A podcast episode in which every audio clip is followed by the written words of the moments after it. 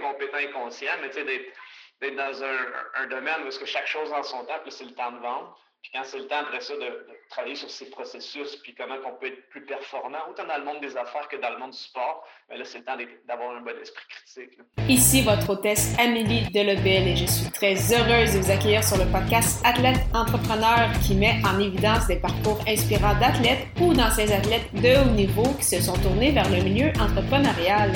Ce rendez-vous hebdomadaire vous présente des entrevues qui seront vous motiver à atteindre votre plein potentiel. C'est parti! Bonjour, je suis très heureuse de vous accueillir sur mon podcast Athlète Entrepreneur pour cet épisode 136 sur améliorer ses facteurs de performance avec Nicolas Roy de Roy SEO. Avant de vous parler de mon invité du jour, si vous avez déjà un podcast ou vous souhaitez en lancer un, je vous recommande l'hébergeur Blueberry que j'utilise également. Pour obtenir un mois d'essai gratuit sur cette plateforme, simplement allez au amiedelebel.com blueberry B-L-U-B-R-R-Y. Pour cette émission, j'ai eu le plaisir de discuter avec Nicolas Roy, le fondateur de l'agence Roy SEO et grand sportif malgré un emploi chargé comme solopreneur. Il a également un podcast du nom de commerce électronique et actifs numériques. Sans plus attendre, je vous laisse à cette entrevue. Bonne écoute! Alors, je suis actuellement avec mon invité du jour, Nicolas Roy. Salut Nicolas, comment ça va? Salut, ça va super bien. Génial. Alors, Nicolas, pour commencer, est-ce que tu pourrais nous expliquer un peu ton parcours sportif? Mon parcours sportif, wow! Euh, moi, j'ai commencé très jeune le sport avec euh, le karaté. Donc, j'ai fait du karaté pendant euh, plusieurs années, là, pendant une douzaine d'années. Puis par la suite, petit côté rebelle, parce que j'ai commencé très jeune le karaté. Vers l'adolescence, j'ai commencé à faire du rollerblade je faisais du rollerblade comme ça se fait plus, c'est-à-dire dans les skateparks, on sautait sur des rampes d'escalier dans les rues, tout ça, comme ils font en skateboard, mais ce sport-là est, mort dans le fond. Mais euh, une chose que, que je ne savais pas, parce qu'avec le karaté, ben, je le savais, mais plus ou moins, c'est que j'avais des bonnes qualités athlétiques, c'est-à-dire que je pouvais sauter sur des trucs très hauts que les autres n'étaient pas capables. Puis au karaté, bah, on se donne des coups, de des coups de pied, des coups de poing. On le sait qu'on est athlétique, mais on ne le voit pas vraiment. Mais euh, là, c'était vraiment évident. Donc, euh, j'ai commencé à faire de l'athlétisme. Et euh, je savais que je courais vite parce qu'au primaire, je courais le plus vite de mon école, puis des trucs comme ça. au secondaire, j'étais quand même bon aussi. J'ai fait un peu d'athlétisme au secondaire, mais c'est vraiment au niveau universitaire que là, j'ai fait du sprint, puis que j'ai eu la piqûre. Mais de toute façon, je savais que j'ai étudié en kinésiologie. Et donc, j'étais vraiment, puis je savais que j'allais travailler avec des, des athlètes de, euh, en, performance, là, parce que tout ce qui était performance sportive m'attirait beaucoup. D'ailleurs, une anecdote à ce propos-là, c'est que quand j'allais à l'université, puis les gens qui ont été à l'université avec moi le savent, j'avais l'air d'un fou quand je rentrais dans mes cours en kinésiologie parce que je m'habillais toujours dans le temps. Euh, Roots, la compagnie Roots de vêtements, avait fait des polars rouges pour l'équipe nationale. Puis euh, moi, quasiment tous les jours, je portais mon polo roots de l'équipe nationale. Puis le monde était comme ah, wannabe, tu sais, tu fais croire que tu vas être sur l'équipe nationale. Mais moi, dans ma tête, c'est comme je m'en vais là, je vais m'occuper d'une équipe nationale, puis c'est pour ça que je porte mon polo roots, fait que je faisais de la visualisation. Puis ce qui est drôle, c'est que bon, j'ai terminé mes études, puis euh, cinq ans après, je faisais la préparation physique d'une équipe nationale. Donc, euh, j'avais vraiment prophétisé ce que je faisais quand j'étais en kinésiologie. Là. Puis euh, j'ai fait, de la, j'ai fait de la préparation physique avec des athlètes, là, entre autres avec l'équipe nationale de volleyball masculine. Pendant plusieurs années, je me suis occupé de l'équipe nationale pendant 7-8 ans. Puis j'ai fait de la préparation physique avec des joueurs de hockey, évidemment des athlètes d'athlétisme, du football, du patinage artistique. J'étais vraiment en préparation physique, donc dans le gym à faire tout ce qui est prévention de blessures et optimisation des qualités physiques. Donc, dans une équipe de sport intégré, là, euh, euh, le bras droit souvent de l'entraîneur technico-tactique. Puis j'ai fait ça pendant plusieurs années, en fait précisément pendant 12 ans. Euh, en 2012, m'est arrivé quelque chose. J'étais avec mon partenaire, puis dans le fond, quand j'étais avec ce partenaire-là, on était deux, deux crinqués, là. on était deux bons crinqués. Puis on a décidé de faire un gros projet web. On a investi beaucoup d'argent là-dedans. Puis ce qui est arrivé, c'est qu'on voulait faire des, en tout cas, quelque chose en ligne, quelque chose de, de vraiment avant-gardiste. On a mis beaucoup d'argent là-dedans. Puis finalement, si on avait pris cet argent-là, c'était dans les cinq chiffres, on l'avait mis dans les poubelles ou dans les toilettes, ça aurait fait pareil parce que euh, on savait pas ce qu'on faisait. Puis on s'est lancé comme deux athlètes qui sont, qui sont vraiment qui vont à fond de train. Puis on s'est planté. Puis là, ben, ce qui est arrivé, c'est que j'avais deux choix. Soit de dire je ferai plus jamais de web, ce qui est complètement fou parce que je savais en 2012 que ça s'en allait juste vers ça de plus en plus, ou de dire faut que je comprenne c'est quoi qui est arrivé. Donc, j'ai opté pour la deuxième option. Puis j'ai commencé à étudier ça, à dire qu'est-ce qui n'a pas bien été. Puis, euh, dans le fond, à travers cette étude-là, ce une des choses que je me suis fait dire, c'est qu'on ne ressortait pas du tout sur Google. On avait quelque chose de quand même assez bien en termes d'apparence, mais euh, puis en termes d'offres, mais on ressortait pas, on n'avait pas beaucoup de visibilité, même si on avait, en tout cas. Donc, euh, je me suis mis à étudier le SEO pour ressortir dans les moteurs de recherche. Puis c'est là que euh, j'ai découvert que j'aimais beaucoup ça. parce que dans le fond, c'est quoi? C'est de, faire ressortir, c'est de faire ressortir un site web dans les résultats de recherche pour un mot-clé. Chaque mot-clé est une compétition. Il y a des compétiteurs qui sont les autres sites web. Puis Google est le juge ou euh, l'arbitre. Et euh, dans le fond, il y a des facteurs de performance comme les qualités physiques dans un sport. Puis si Google décide de changer son algorithme euh, pour l'améliorer, ben c'est comme si on changeait un règlement dans un sport. Donc les qualités physiques changent. Donc il y a beaucoup de parallèles à faire avec ce qui se passe avec le sport et la mentalité à avoir et celle du référencement naturel. Puis, tu sais, euh, j'ai fait longtemps les deux en même temps. J'étais préparateur physique, puis je faisais du SEO pour moi-même, tu sais, pour mon entreprise de référencement naturel. Puis j'ai commencé à prendre des petits gigs euh, ici et là. Puis ce qui est arrivé, c'est qu'à un moment donné, il y a eu un gig que j'ai pris, que ça a super bien été, puis même que j'avais fini, c'est-à-dire qu'il ressortait partout sur Google. Et euh, j'avais arrêté de travailler avec lui parce que mission accomplie. Puis deux, trois mois plus tard, peut-être, peut-être plus trois, quatre mois plus tard, euh, ce monsieur-là m'a rappelé. Puis il m'a dit Hey Nicolas, je viens de vendre mon entreprise, je suis super content. Waouh, waouh, waouh. C'est vraiment une offre qu'ils m'ont faite que je pouvais pas refuser. Puis euh, ma retraite est faite avec ça. Puis là, j'ai fait Ah ouais, c'est super cool. Puis que me vaut ton appel? je suis content pour toi. Ah, c'est ça, c'est la raison pourquoi je t'appelle. C'est que je voulais te dire que cette entreprise-là, dans le fond, c'est une entreprise de l'Angleterre. Puis il, googlait les mots-clés, tu sais, par rapport à eux, là, comment ils pouvaient percer le marché canadien, tout ça, puis il était partout, tu sais, il sortait partout sur Google. Puis à un moment donné, il, dit, ah, tu sais quoi, au lieu d'essayer de se battre avec lui, on va l'acheter. Puis ils ont fait une offre qu'ils ne pouvaient pas refuser, puis ils l'ont acheté. Moi, à ce moment-là, j'étais encore préparateur physique, j'étais encore entraîneur. Puis là, j'étais comme, wow, OK, ce monsieur-là, il vient de vendre son entreprise pour je sais pas le montant, mais tu sais, il me dit que ça, ça, va très, comme très, très bien avec ça. Ouais, exactement. Puis il me dit, après ça, il me disait qu'il s'en allait acheter, investir en immobilier, tout ça. Fait que je savais que c'était pas pour deux scènes qu'il avait vendu son entreprise, tu sais. Puis moi, j'étais encore entraîneur, puis là, je suis comme, OK. Puis là, lui, il avait le goût de me référer d'autres personnes aussi, évidemment, le bouche-oreille. Puis en même temps, tu sais, un athlète, ça demande tellement de soins. Tu sais, un, un, athlète, c'est. Donc là, je peux pas si je suis assis entre deux chaises, ben, je suis un peu un imposteur pour l'athlète parce que là, j'ai la tête dans des projets d'SEO, la tête dans des projets pour athlètes. Comme on dit, il y a un proverbe qui dit à s'asseoir entre deux chaises, on peut juste se pincer, se pincer les fesses. Ben, j'avais le choix. Là. moi, je me suis dit non, non, non, je peux pas faire ça. Donc, je vais y aller vraiment avec euh, j'y vais pour le grand saut. Là, euh, j'y vais pour le SEO, c'est la même mentalité. C'est sûr que quand j'ai fait cette transition-là, ben, il y a des gens qui ont fait le saut parce qu'on dit Ah, Nick, tu vas travailler derrière un ordinateur, tu étais tout le temps dans le gym, c'est donc bien différent. Mais dans le fond, non, c'est très, très, très, très, très similaire comme mindset. Comme, tu sais, c'est vraiment, c'est axé sur la performance, qu'on fait de l'analyse, qu'on trouve des corrélations pour trouver des facteurs de performance. Donc, euh, c'est très, très, très, les parallèles sont très grands. Puis maintenant que je l'explique comme ça, ben là, les gens comprennent. Mais même moi, à la base, j'avais de la misère à le. Ben oui, je l'expliquais, mais pas aussi bien que maintenant parce que j'ai pris du, du recul par rapport à ça, évidemment. Hmm. mais c'est super intéressant. C'est vrai que c'est la première fois qu'on voit la comparaison, parce que le, on dit SEO dans le marketing web, on en entend souvent parler, mais c'est vrai que la comparaison avec les, les indicateurs de performance comme un athlète, c'est vrai que c'est la première fois en tout cas que j'entends cette explication-là. Donc c'est vraiment, c'est vraiment intéressant. Puis on voit dans le fond que as répondu comme un peu à l'autre question que, que j'avais préparée, qui était, euh, tu sais, comment t'es passé d'un domaine 100% sportif, ça, au gym, euh, je veux dire, complètement à l'extérieur des ordinateurs, à vraiment te spécialiser là-dedans. Mais euh, c'est quoi, en fait, qui t'a poussé officiellement à te lancer en janvier 2016 avec euh, ton agence Roi SEO, puis comment tout ça s'est déroulé?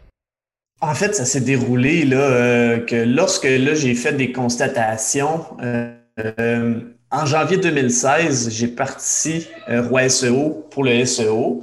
Et euh, là, à ce moment-là, j'étais encore en train de faire de la préparation physique. Euh, c'est vraiment à la fin de l'été, parce que dans le monde de la préparation physique, contrairement au gym conventionnel, on est le plus occupé l'été. Pourquoi? Parce que les athlètes sont en saison pendant la saison scolaire, puis arrivent à l'été, mm. ben, quand l'école finit, tout ça, ben là, ils, ils font plus de sport, mais par contre, il faut qu'ils se mettent en forme, il faut qu'ils soient en bonne préparation physique pour les camps d'entraînement. Euh, mm au milieu ou au début septembre. Donc, euh, le moment de la préparation physique le plus grand, c'est vraiment pendant l'été. Donc, euh, j'ai vraiment euh, fait ça jusqu'au jusqu'à la fin août, début septembre, où est-ce que là, vraiment début septembre, mon partenaire a racheté mes parts, puis je suis vraiment parti all out parce que je ne peux pas laisser mon partenaire l'été pas faire de préparation physique, ça aurait été trop dur comme transition. Mais oui, par la suite, euh, j'ai parti ça. Puis l'élément déclencheur, ça a vraiment été, ben, un des éléments déclencheurs, ça a été le fait de quand le monsieur m'a appelé pour me dire qu'il avait vendu son entreprise avec ça. J'avais vraiment l'impression que, autant avec les athlètes, je faisais une grosse euh, c'était significatif comment je pouvais les aider, autant euh, au niveau de maintenant, avec les, les, les propriétaires d'entreprise, c'est significatif comment je peux les aider aussi. Puis dans les deux cas, c'est une mentalité très similaire. Hein. Euh, au niveau des athlètes, on parle de DLTA, de développement à long terme de l'athlète, 10 ans, 10 000 heures pour développer un athlète d'excellence. Mm. Bon, ça ne prend pas 10 ans, 10 000 heures pour faire du SEO. Par contre, c'est beaucoup moins instantané qu'une publicité Facebook ou euh, même une publicité Google Ads où est-ce que, bon, on paye, puis quelques minutes plus tard, on va ressortir euh, dans le fil d'actualité ou dans les résultats de recherche. C'est travail sur le long terme. Là. C'est une mentalité d'agriculteur. Tu sèmes, tu sèmes, tu, fais une, tu, tu, planifies quelque chose, tu sèmes, puis tu vas récolter plus tard si tu es patient, puis si tu fais les bonnes choses. Euh, mais par contre, euh, une fois que tu récoltes, c'est l'action de grâce, là, tu récoltes. Là. Sauf que faut que tu sois prêt à avoir, faut que tu sois prêt à avoir la, la patience pour le faire. Puis tu sais, on est dans une société qui est très, très basée sur euh, euh l'immédiat, donc d'avoir une satisfaction différée, puis un travail, puis une stratégie qui va derrière ça. C'est une mentalité qui s'apprend beaucoup à l'école du sport, puis que les entrepreneurs avec qui je fais plus affaire, c'est souvent des anciens sportifs ou du monde qui ont une mentalité où est-ce que euh, d'avoir une satisfaction différée sont prêts à l'avoir. Évidemment, vont, vont diversifier avec d'autres sources de marketing, mais de dire oui, moi je suis prêt à investir là-dedans, j'y crois, puis je sais que euh, je sais que quand on fait quelque chose qu'on bâtit, mais on se bâtit un actif numérique marketing à travers ça. Oui.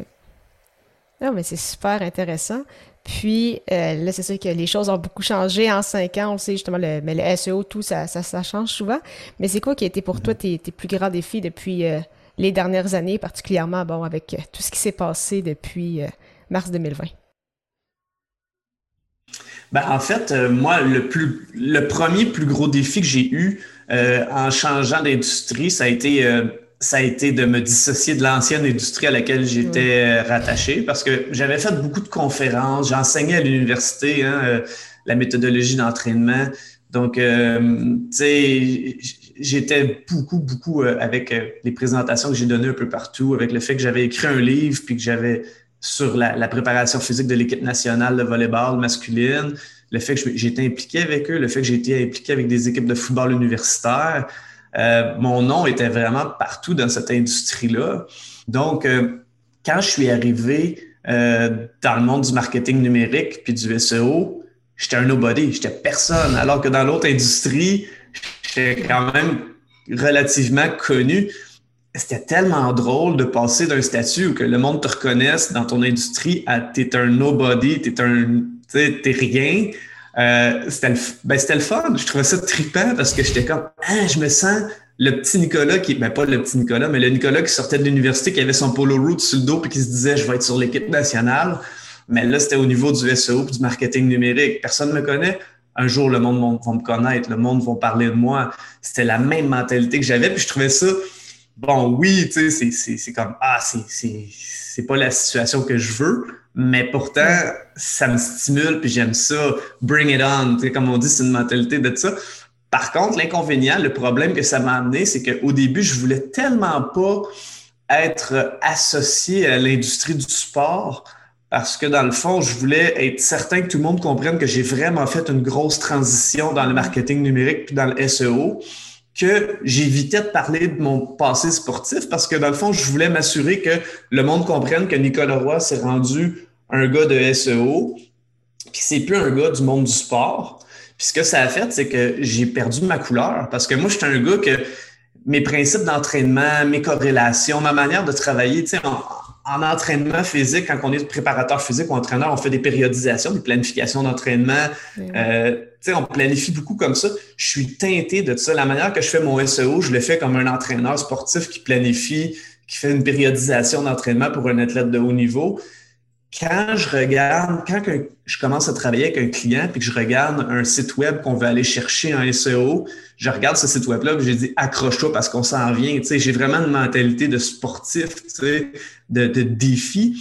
Puis tout ça, quand je me présentais comme gars de SEO, j'avais j'étais j'avais pas cette couleur, cette saveur-là parce que je voulais me dissocier du monde sportif parce que je voulais que les gens comprennent que j'avais fait une, transition, mais en même temps, ça faisait que je perdais beaucoup de la manière de me différencier des autres dans cette industrie-là qui est le SEO, euh, de par, oui, les principes que j'ai au niveau sportif, de par même, je te dirais, ma condition physique, mon énergie, ma vivacité. Je dis pas que les autres euh, gens de SEO sont pas vifs et en condition physique, mais quand je vais dans des conférences euh, de SEO, par exemple, ben, c'est sûr que la condition physique des gens n'est pas la même que quand j'allais euh, dans le monde de l'entraînement. Puis je reste quand même authentique à mon ancienne vie professionnelle, c'est-à-dire que je reste très en forme, même si je travaille derrière un ordinateur, puis que c'est beaucoup plus euh, sédentaire comme travail. Donc, le fait d'avoir un peu mis de côté mon, mon identité, qui est une partie de moi-même, parce que je suis encore dans le monde du sport dans ma tête, je veux dire, j'ai encore mm. ça en moi. Ça, ça a été un problème dans cette transition-là. Euh, au niveau, par la suite, d'autres défis, ben, on a toujours des défis.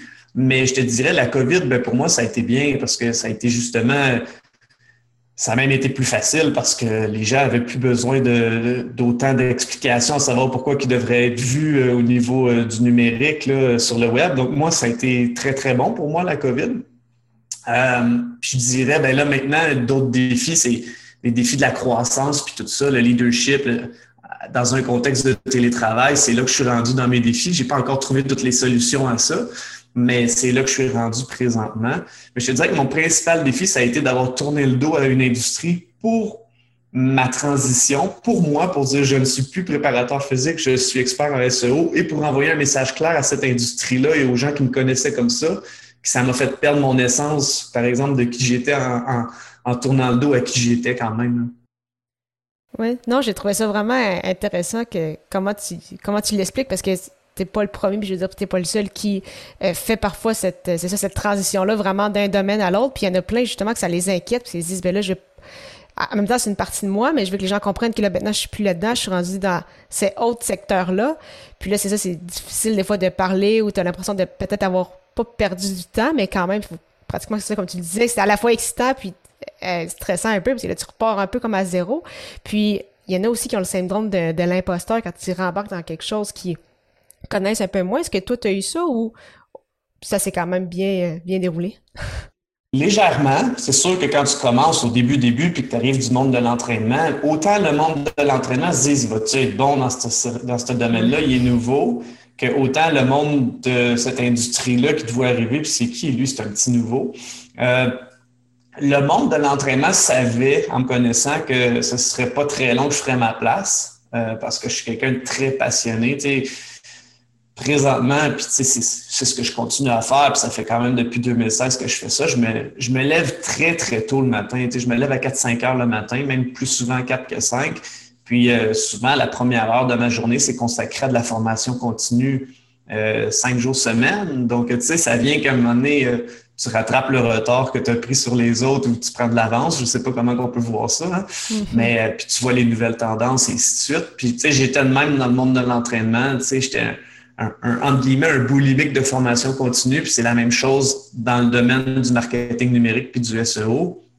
Et donc, euh, euh, le syndrome de l'imposteur, oui, jusqu'à un certain point, c'est-à-dire qu'on a l'effet de Dunning-Kruger qui dit que ceux qui sont incompétents sont souvent incompétents inconscients. Ils pensent qu'ils sont bons, mais c'est parce qu'ils en savent pas assez pour se rendre compte qu'ils sont inconscients. Mais d'un autre côté aussi, il faut faire attention que les experts sont en paralysis by analysis, c'est-à-dire paralysie par analyse, parce qu'ils savent trop de choses, puis à un moment donné, ils viennent qui doutent de tout, mais dans le fond, ils en savent tellement plus que tout le monde. Tu as les deux extrêmes du continuum. Tu as, les, les imbéciles heureux qui pensent qu'ils savent tout, puis tu as ceux qui en savent énormément, puis qui doutent de tout parce qu'ils en savent tellement, puis ils se remettent toujours en question parce qu'ils ont l'esprit critique, ben, sais, je te dirais qu'en ce moment, je, pense que c'est ou est-ce que je me situe pas mal entre les deux. Tu sais, j'ai toujours à apprendre, ça c'est certain. D'un autre côté, euh, puis tu sais, ça c'est important parce que souvent, la personne qui est inconsciente, incompétente, inconsciente est bonne pour se vendre parce qu'elle connaît rien, fait qu'elle parle en absolu, puis est sûre d'elle, puis c'est comme, c'est le même, puis je vais t'aider. Mais dans le fond, c'est parce qu'elle a zéro, elle a zéro doute parce qu'elle a, elle a, même pas conscience qu'elle pourrait avoir des doutes. de l'autre côté, souvent, l'expert qui est tellement bon et il sait tellement de choses, mais ben, lui, il crée des doutes. Euh, il se crée des doutes, puis il est moins bon vendeur à cause de ça. Donc, des fois, ça peut être inversé, ces choses-là. Je pense que ça prend un bel équilibre. C'est que quand on vend, ben, on est dans un état où est-ce qu'on peut faire des absolus, puis même à la limite, des fois, être dans ce, pas incompétent inconscient, mais tu sais, d'être, dans un, domaine où est-ce que chaque chose en son temps, puis c'est le temps de vendre. Puis quand c'est le temps après ça de, travailler sur ces processus, puis comment on peut être plus performant, autant dans le monde des affaires que dans le monde du sport, mais là, c'est le temps d'avoir un bon esprit critique. Non, mais c'est super, euh, super intéressant. Puis, euh, qu'est-ce que je trouve aussi intéressant avec, euh, bon, mais avec ton agence, avec toi, c'est, on parle de SEO, bon, on pense beaucoup quand on parle de création de contenu au, blog, bien évidemment, mais toi, tu as décidé de te lancer dans, dans le podcast, donc avec commerce électronique et actifs numériques. Pourquoi t'avoir lancé dans l'univers du podcast, puis qu'est-ce que tu penses de ce média-là? C'est une excellente question. J'adore parler. Euh, le fait que les gens entendent notre voix, ben, il y a une proximité qui se crée. Hein. Puis euh, oui, j'aime aussi écrire. J'ai une belle plume aussi, j'adore écrire. Par contre, euh, quand on écrit, c'est beaucoup plus bon. On peut essayer de, de rédiger d'une certaine manière pour bien connecter avec les gens, mais est-ce que les gens vont prendre le temps de tout lire? Souvent, les gens vont à 100 000 à l'heure, donc ils prennent pas toujours le temps de lire. Euh, ce qu'on a, puis des fois, on a de la bonne information euh, à, partager, puis on a aussi, on veut connecter avec les gens pour qu'ils apprennent à nous connaître à travers ça, mais les gens n'ont pas nécessairement le temps. Ce qui est le fun avec le podcast, puis c'est la raison pour laquelle j'ai un, podcast moi-même, c'est que les gens euh, viennent apprendre à te connaître, puis à te faire confiance, puis ils connectent avec toi, puis ils le font dans un contexte où est-ce qu'ils ont le temps, que ce soit en lavant la vaisselle, que ce soit en, conduisant, que ce soit dans un autobus, peu importe c'est quoi le contexte, on sait que c'est un contexte où euh, ils ont le temps de le faire, puis tu sais, plutôt que d'écouter les médias euh, traditionnels, ben, ils vont y aller avec le podcast parce que c'est plus spécifique, c'est plus intéressant, ça touche plus leur point d'intérêt.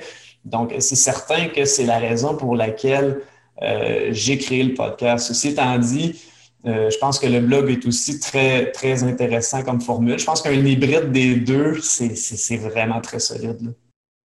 Non, mais c'est super intéressant. C'est effectivement qu'est-ce qu'on entend le plus souvent, puis c'est ce que je vois aussi comme, euh, comme retombée. C'est vraiment un très, très beau. Euh, un très, très beau médium, mais effectivement, le, blog, ça reste quand même encore, encore pertinent en 2021, mais je pense que le podcast va continuer de, de grandir.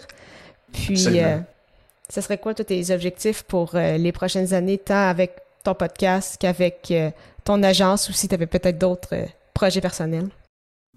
En fait, pour l'agence, là, présentement, euh, je suis à voir, là, je suis à la croisée des chemins parce que là, présentement, je suis seul, je fais tout avec ses avantages et ses inconvénients. Tu sais, j'ai des super de bons résultats, autant pour ma clientèle que même pour moi-même. Quand je m'y mets avec des projets, je peux montrer des super de beaux résultats.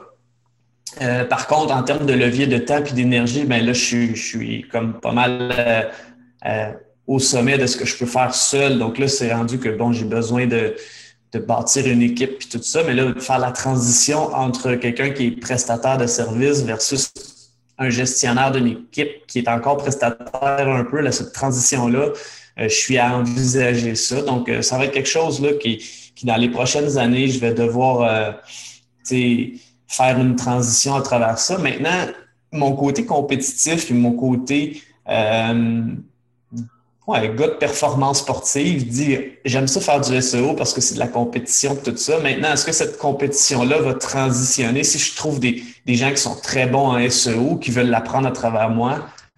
Est-ce que par la suite, je vais plus devenir un gestionnaire, puis grossir une équipe, puis m'assurer qu'on va chercher d'autres objectifs de performance? Ben oui, le SEO pour les gens qui vont faire les, prestataires de services dans mon entreprise, mais moi, personnellement, comme individu, est-ce que je vais aller chercher ma soif de compétition ailleurs que dans un travail bien fait en SEO? Euh, probablement. Je suis peut-être rendu là dans ma dans mon cheminement personnel, euh, professionnel. Mais tu sais, c'est sûr que ça va être à moi de m'asseoir et de réfléchir à ça. Mais oui, je suis, je suis à réfléchir là-dessus. Euh, mon petit, je sais pas, vous entendez ma fille crier présentement un petit peu? Excusez-moi, une petite enfant de deux ans. Aussi en, en, télétravail et comme le solopreneur, donc on, on comprend ça. Exactement.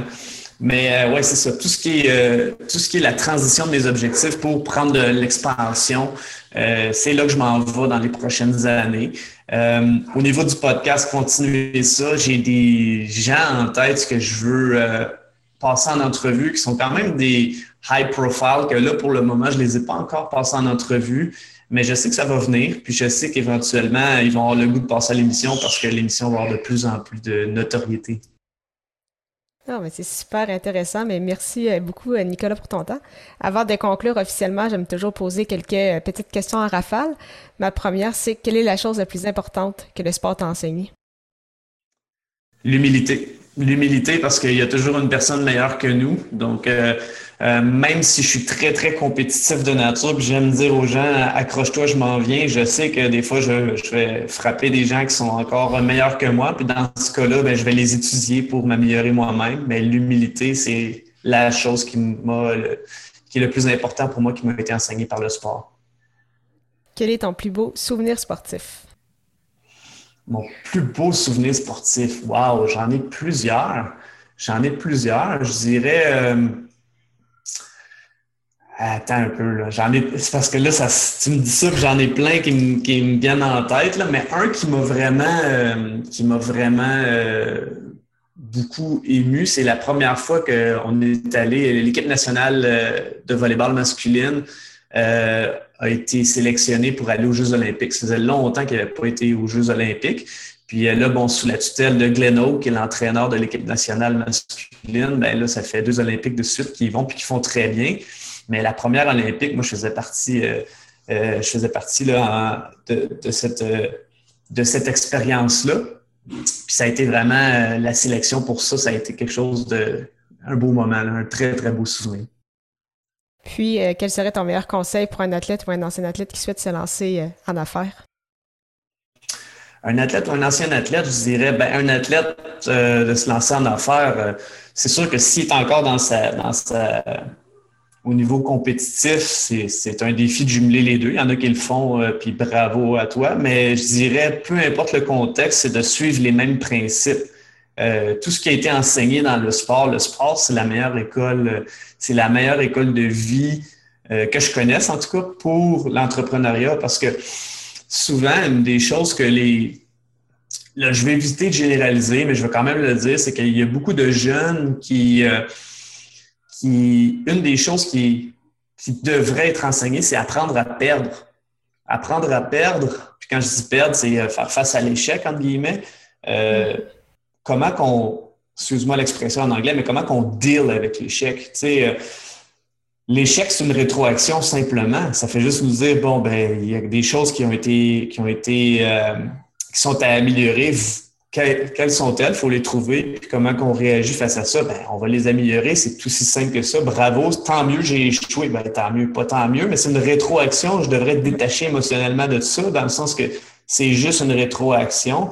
Alors que la majorité, puis encore là, je le dis, je vais éviter de généraliser, mais la majorité des, des gens qui ont euh, qui le sport a pas fait, le sport de compétition n'a pas fait partie de leur vie, ben ils voient l'échec comme une fatalité puis ils s'écrasent plutôt que de rebondir. C'est, le syndrome de la, de la, débarbouillette ou de la guinée mouillée au sol au lieu de la Super Bowl qui rebondit. Donc, euh, je dirais, faut rebondir comme une Super Bowl, puis le sport nous apprend que l'échec est une rétroaction, même si oui, il y a des émotions parce qu'on a, on a tous on a investi beaucoup de temps et d'énergie dans nos projets, que ce soit au niveau entrepreneurial ou sportif. Puis euh, on veut que ça marche, mais sinon c'est de la rétroaction, ça va marcher plus tard parce qu'on a tous le potentiel. Sinon, on le ferait pas si on n'avait pas de potentiel.